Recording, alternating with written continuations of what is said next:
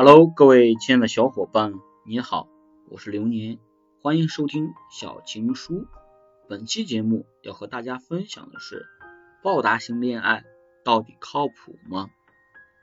所谓报答型恋爱，就是指一方主动，而另一方相对被动。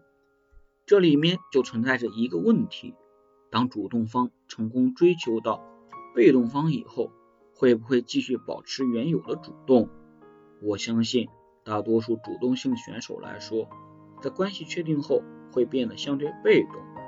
如果这个时候作为原有的被动型人来讲，没有很好的适应这段关系里的改变，就会为这段关系埋下隐患。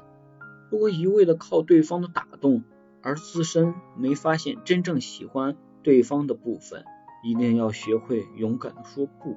所谓的恋爱，并不是主动方一味的去迎合被动方，那不叫恋爱，是舔狗。